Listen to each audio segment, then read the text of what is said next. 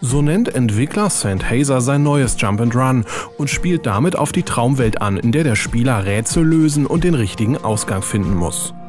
Besonders gut gefällt uns die Pixelkunst und die atmosphärischen Synthi-Klänge.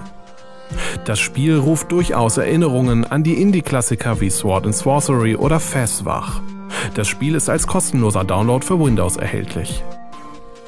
Während man in rund zwei Stunden ohne Zeitdruck herumstöbern kann, hat man in der 80 Seconds Cave jeweils nur 80 Sekunden Zeit, eine düstere Höhle zu erforschen. Die Sicht ist dabei begrenzt, sodass man Mühe hat, die herunterfallenden Felsen, gefräßigen Blumen oder Fische rechtzeitig zu erkennen. Entwickler Florian van Strien hat die Höhlen prozedural aufgebaut, sodass man bei jedem Durchgang ein anderes Labyrinth erkunden muss. Dank des knackigen Zeitlimits fesselt das Spiel bis zum Schluss, auch wenn die Grafik etwas unscheinbar aussieht.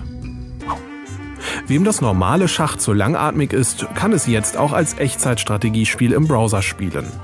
Im RTS Chess ziehen die Spieler nicht nacheinander, sondern parallel alle Figuren gleichzeitig. Ein Timer im Feld zeigt an, wann eine Figur nach einem Zug erneut gezogen werden kann.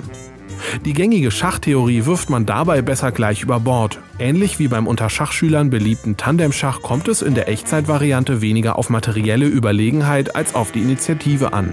Man braucht schon einen guten Überblick, um die künstliche Intelligenz am Ende matt zu setzen oder gar ihren König zu schlagen, was hier ausnahmsweise erlaubt ist.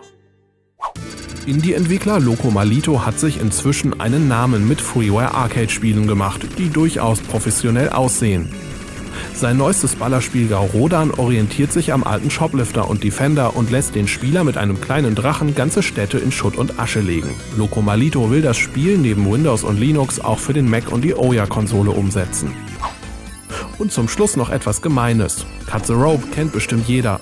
In der morbiden Variante Human Shop geht es aber nicht um Süßigkeiten, sondern um tonnenschwere Gewichte, mit denen man die unten herumlaufenden Figuren buchstäblich platt machen muss.